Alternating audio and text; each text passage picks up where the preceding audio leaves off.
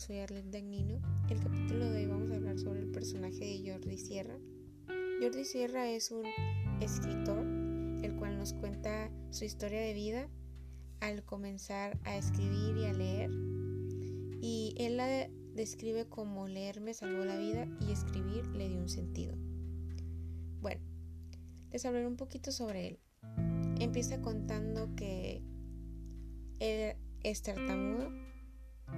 En el video no se mira que sea tartamudo porque dice que ya lo controla y que ese mismo problema en el habla le trajo problemas eh, pues a grandes rasgos en la escuela en el cual los profesores lo trataban de una forma inferior a lo que un ser humano vale.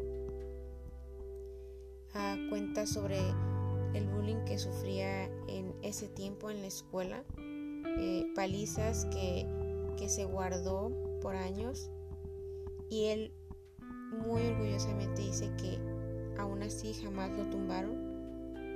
En una de sus historias cuenta sobre una maestra de español en el cual les pidió que contaran una historia, que le escribieran más bien.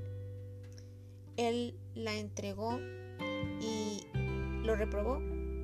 Al momento de hacer eso, él le cuestionó a ella que por qué el hecho de haberlo reprobado, si tenía muy buena ortografía, los puntos y comas, ah, todo perfecto, ya que le encantaba escribir.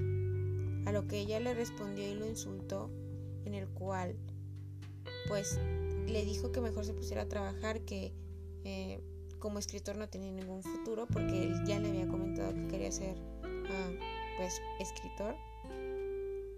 Dice que desde ahí un día llorando llegó y dijo, pues mi padre no cree en mí, mis profesores me tratan como alguien inferior.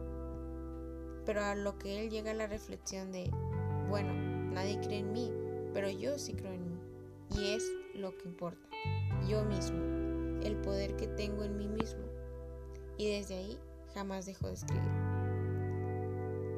Dice y nos da una reflexión muy muy buena en el cual nos enseña a seguir nuestros sueños, el, en el que el dinero queda en segundo plano, ya que expresa que totalmente nuestro mundo es materialista, se ve más por el dinero en el que se obtiene trabajando en algo y lo que importa y lo que él expresa es que lo que importa es lo que tú das a la sociedad, lo que tú expresas, lo que tú eres, lo que tienes en la mente, en ser abierto.